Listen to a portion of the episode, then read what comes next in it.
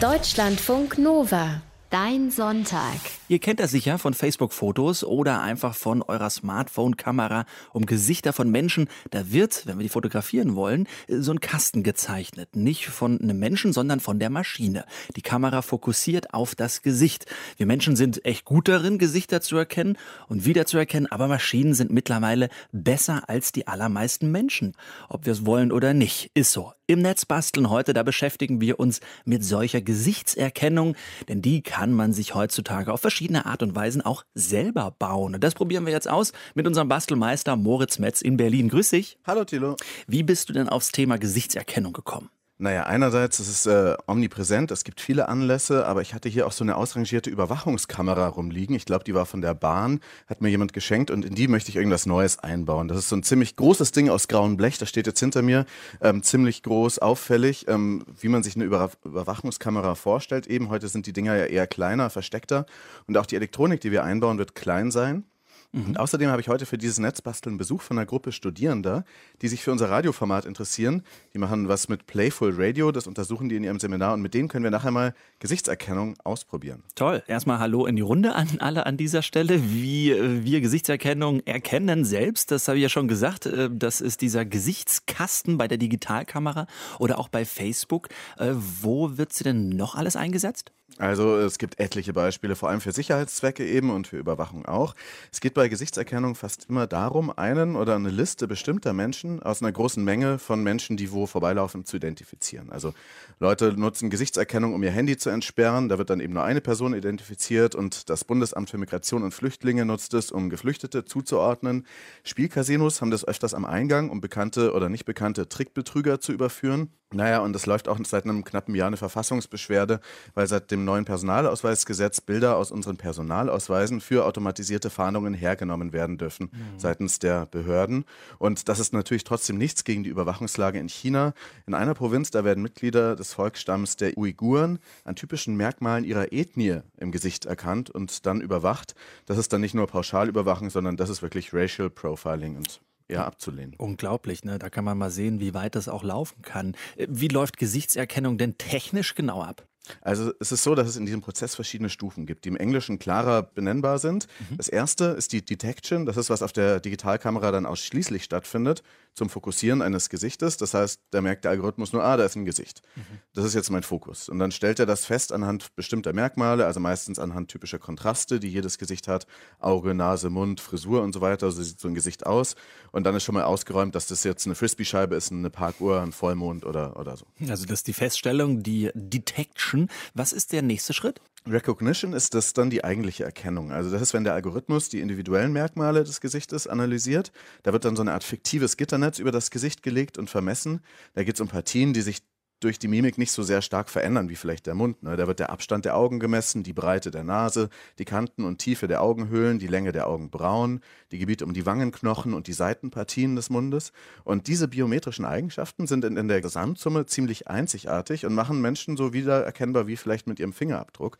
Deshalb redet man auch vom sogenannten Faceprint, also Gesichtsabdruck, der dann in einer Art Prüfsumme abgespeichert wird. Das ist eine Abfolge von Zeichen, von Werten, die sich eben nur aus deinem Gesicht ergibt. Okay, dann hat man äh, irgendeine lange Nummer oder irgendwie eine, eine lange Wurst an Zeichen. Was passiert dann?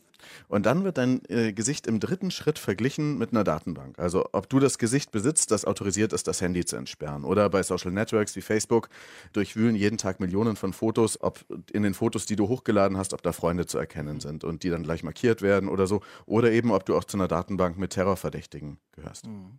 Die Gesichtserkennung in unserem Fall, würde ich sagen, kann recht gut äh, unterscheiden. Ich habe keinen Bart und du hast einen Bart, Moritz. Äh, wie genau kann Gesichtserkennung sein? Ja, das ist sehr schwankend. Es kommt auf die Quantität und die Qualität der Referenzdaten in der Datenbank an und natürlich auf die Präzision des selbstlernenden Algorithmus und wie gut die Qualität des Bildes ist, auf dem jemand erkannt werden soll. Also wenn die Kamera ähm, total bei Nacht gefilmt äh, filmt, dann ist die Lichtqualität, die sehr zentral ist, sehr schlecht und mhm. je heller und schärfer das zu scannende Bild ist oder das zu detektierende Bild, ähm, desto besser dann natürlich.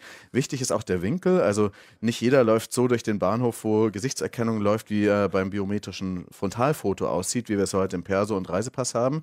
Da lieferst du natürlich der Passbehörde ein gut ausgeleuchtetes äh, frontal fotografiertes Ausgangsmaterial, wo du ganz normiert, ernst in die Kamera guckst, die Augen geradeaus. Ne? Also solche Frontalfotos sind natürlich leichter abzugleichen als irgendwelche Seitenschüsse. Wenn das Foto schräg von der Seite gemacht wird, dann wird es viel schwieriger für die Algorithmen, die Maße deiner Nase, deine Augenhöhlen zu messen und so weiter. Und dann muss, ist es immer eine Annäherung an der Stelle. Und die heutigen Systeme zur Gesichtserkennung erzielen über 90 Prozent Genauigkeit. Mhm. Also wenn dein Gesicht nur mit wenigen Menschen verglichen werden soll, dann ist die Genauigkeit noch höher. Wenn dein Gesicht aber mit ganz vielen anderen Menschen verglichen wird, dann steigt die Anzahl der sogenannten Fails Positives, sozusagen der Fehlalarme. Da gibt es auch einige Beispiele mhm. für. Es gibt ein sehr bekanntes Beispiel und auch ein sehr stark kritisiertes Beispiel, auch bei dir in Berlin gerade, ne? Genau, am Berliner Bahnhof Südkreuz gab es bis Mitte 2018 einen viel beachteten Pilotversuch mit Gesichtserkennung. Da wurden vorab 300 Personen, also meistens Pendler vermutlich, freiwillig erfasst. Ähm, und es wurde versucht, sie jeden Tag äh, oder wenn sie halt vorbeikamen, in diesen Menschenströmen zu erkennen. Und durch diesen Bahnhof Südkreuz laufen täglich ungefähr 100.000 Menschen. Wie gut hat es funktioniert, diese 300 Menschen zu erkennen? Also Innenminister Seehofer war bei der Abschlusspräsentation sehr stolz, hat gesagt, äh, die Erkennungsrate der Teilnehmenden ist äh, über 90 Prozent. Also über 90 Prozent der, die da durchliefen, von diesen 300 wurden dann auch meistens äh, zu 90 Prozent erkannt. Und es gab eine, und das muss man sich auf der Zunge zergehen lassen, in zweierlei Hinsicht eine Fehlerrate von 0,1 Prozent. Mhm. Das klingt ja erstmal sehr gut, weil dann 99,9 Prozent richtig waren. Ist es aber gar nicht. Also Kritiker wie der Chaos Computer Club und andere Experten sagen auch, dass diese Zahlen sehr geschönt präsentiert wurden. Das war eigentlich kein Erfolg, sondern ein Debakel, sagt der CCC. Es hm, sind einfach zu viele Leute, die dann unter Verdacht äh, geraten in dem Moment. Äh, Gibt es denn in Sachen Gesichtern Dinge, die Menschen jetzt immer noch besser können als Maschinen? Also äh, bestimmte Menschen zumindest, die ein besonders gutes Gesichtsgedächtnis haben. Das sind die sogenannten Super Recognizer. Die Polizei in London hat da vor ungefähr zehn Jahren ein ganzes Team rekrutiert für speziell knifflige Fälle. Diese Super Recognizer können sich an 95 Prozent der Gesichter erinnern erstmal, wohingegen wir Normalsterblichen uns eher so an 20 Prozent erinnern, die uns im Supermarkt oder sowas auf der Straße vorbeilaufen. Das ist alles wissenschaftlich untersucht und auch die Münchner Polizei hat in den Reihen Super Recognizer ermittelt, einfach geguckt, wer kann da äh, von dem sowieso vorhandenen Personal dann da besonders gut sich Gesichter merken. Die können das Oktoberfest zum Beispiel effizienter überwachen als jede Kamera, weil die einfach so ein gutes Gesichtsgedächtnis haben. Mhm. Das Gegenteil ist übrigens das Krankheitsbild Prosopagnosie. Die Leute, die sich keine Gesichter merken können, und das ist ungefähr ein Anteil von 2% der Bevölkerung. Moritz Metz, unser Bastler aus Berlin. Hi nochmal, du sagst, es gibt auch. Bastellösungen für Gesichtserkennung. Was hast du dir da angeschaut und was hast du gebaut? Ich habe mir verschiedene Sachen angeguckt äh, mit der Hardware. Das ist heute recht wenig. Also ähm, ich wollte, dass alles, was wir testen, mindestens auf diesem Minicomputer Raspberry Pi läuft. Das ist dieses Ding, das so groß ist wie ja, eine Zigarettenschachtel, kostet 35 Euro, läuft mit Linux und ist immer gut zum Basteln, weil da viele Ein- und Ausgänge sind und man kann das Ganze programmieren, das geht ins Internet und so weiter. Und für den Raspberry Pi gibt es auch ganz gute, günstige Kameras. Und das alles habe ich dann mitsamt eines Netzteils und eine, eines kleinen Lautsprechers in das Gehäuse von dieser riesigen alten Überwachungskamera eingebaut für die ich dann noch aus Stahlresten so einen Standfuß geschweißt habe, der sie ein bisschen drehbar macht. Das Ding sieht jetzt fast aus wie so ein Ausstellungsobjekt in einem Kunstmuseum.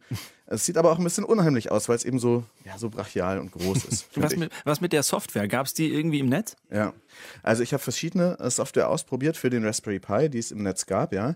Ähm, und für diese erste Stufe der Detektion ist meistens OpenCV zuständig. Das ist so ein sogenanntes Framework, also so eine Art Werkzeugkasten für Bilderkennung aller Art. Das ist Open Source, also jeder kann das weiter nutzen, kostenlos und sehr modular aufgebaut. Das heißt, man stellt sich zusammen, was man braucht.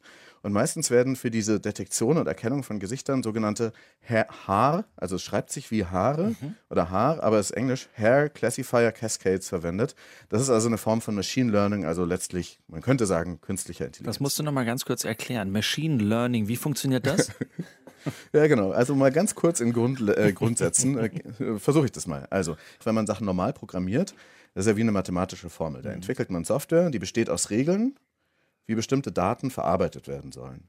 Und diese Regeln machen dann stur nach Plan, wie eben eine mathematische Formel, arbeiten das ab, die man da programmiert hat, diese Regeln, und berechnen dann aus den Daten und den Regeln irgendwelche Antworten die du haben möchtest oder irgendwelche Ergebnisse oder ein Service oder so. Ja?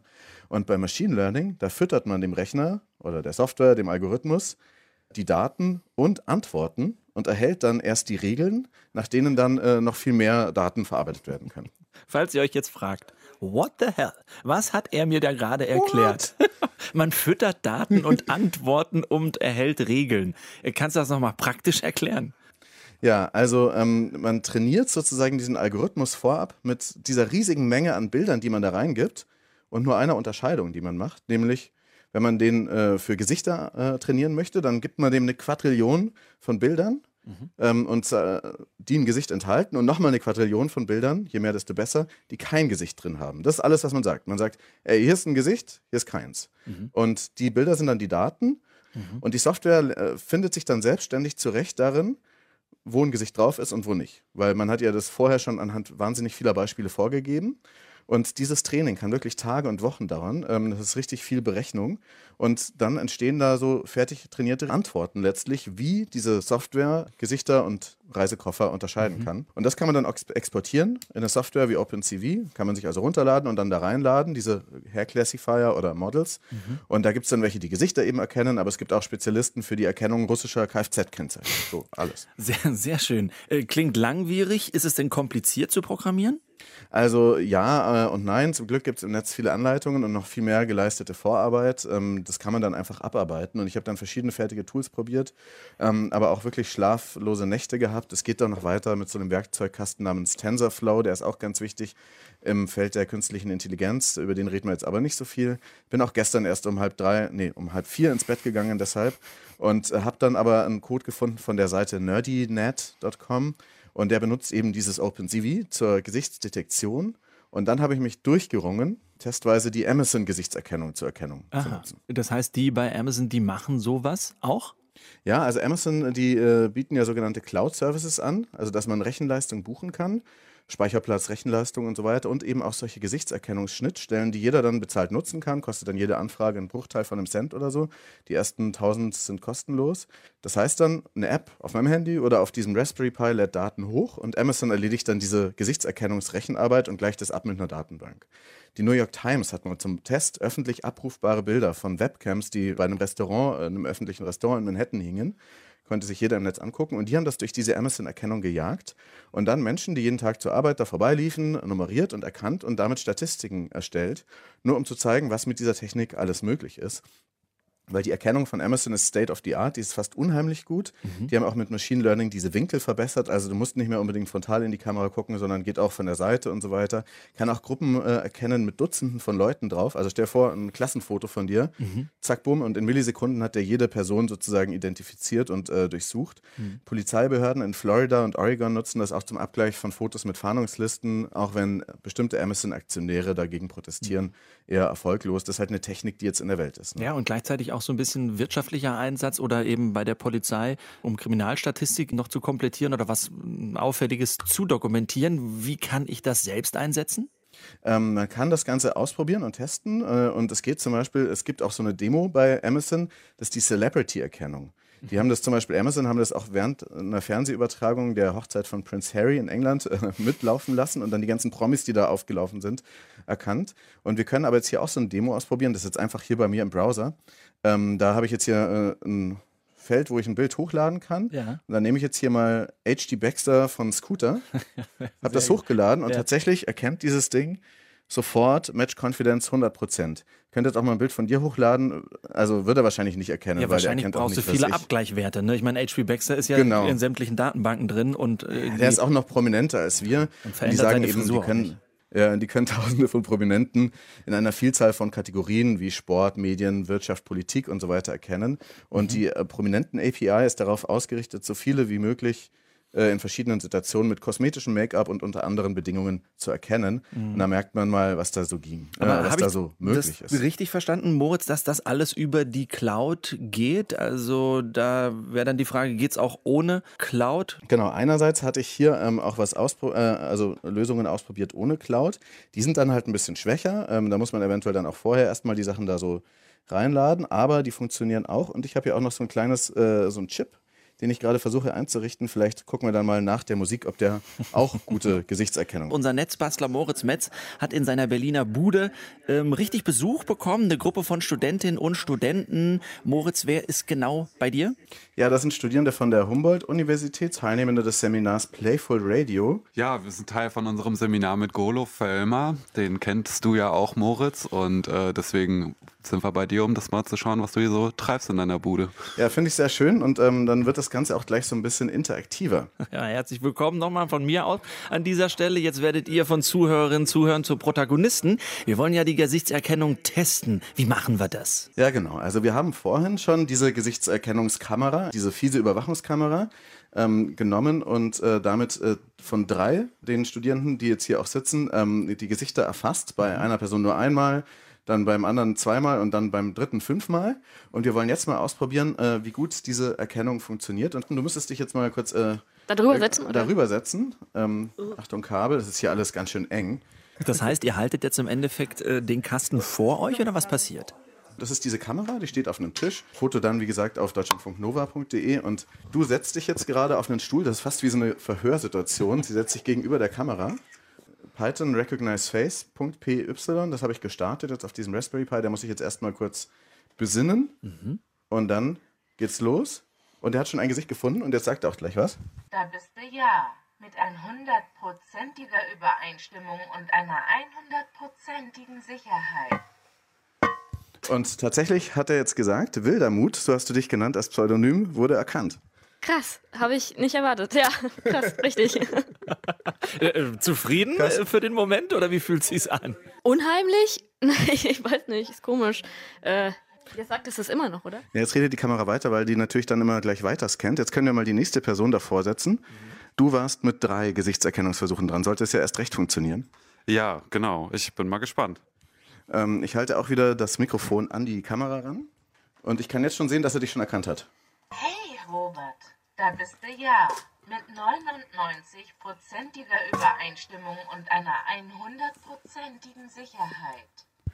Und wir haben das vorhin dann nochmal genauer angeguckt, diese Daten, ähm, und dabei dann festgestellt, dass nicht nur erkannt wird, wer das ist, ähm, den man vorher einprogrammiert hat, sondern dass auch erkannt wird, ob diese Person männlich oder weiblich ist, ob sie glücklich guckt oder nicht, wie alt sie ungefähr ist. Das sind dann alles Daten, die da drin stecken.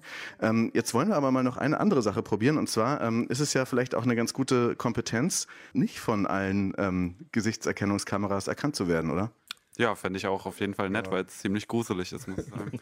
und solche Kameras sind natürlich überall und äh, wie gesagt, öffentliche Webcams lassen sich mit diesem Amazon dann auch einfach ausprobieren. Wie hast du dich genannt? August. August hast du dich genannt. Ähm, dich haben wir fünfmal abfotografiert. Das heißt, der müsste dich eigentlich in fast jeder Lebenslage erkennen. Ähm, wir können jetzt mal versuchen, wie das aussieht, wenn du dir mal eine Hand vor die Augen hältst und dich dann auf den Stuhl setzt. Ob er dann immer noch was erkennt? August sitzt da jetzt auf dem Stuhl. Und jetzt gerade sagt er Found Zero Faces. Kann ich sehen sozusagen in der Konsolenausgabe. Das heißt, da werden jetzt keine ähm, Gesichter erkannt. Mhm.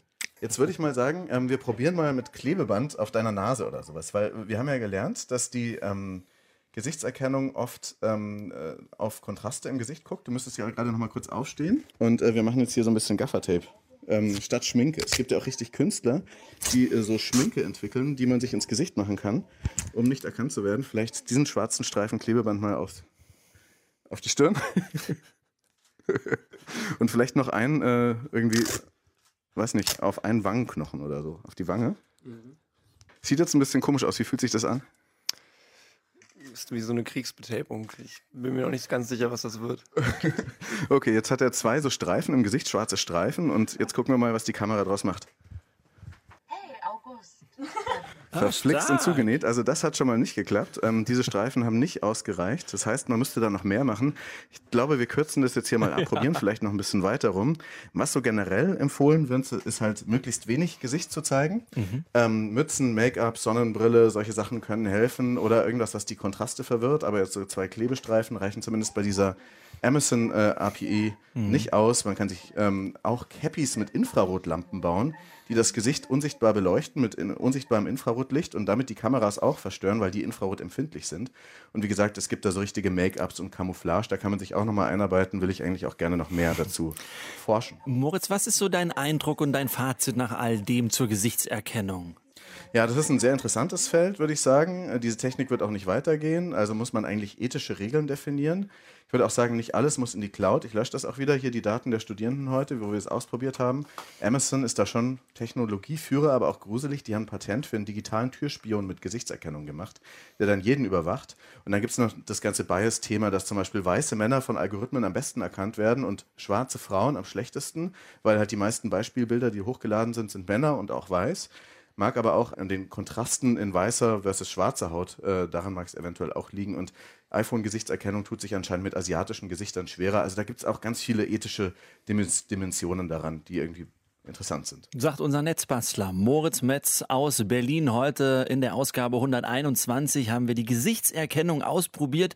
Fotos und äh, die wirklich wichtigen, richtigen Links gibt's auf unserer Seite deutschlandfunknova.de. Danke Moritz und auch danke an alle Studierenden, die mitgemacht haben von der Humboldt-Uni Berlin. Ciao. Tschüss. Tschüss. Tschüss. Tschüss, Tilo. Deutschlandfunk Nova. Dein Sonntag. Jeden Sonntag ab 8 Uhr. Mehr auf deutschlandfunknova.de.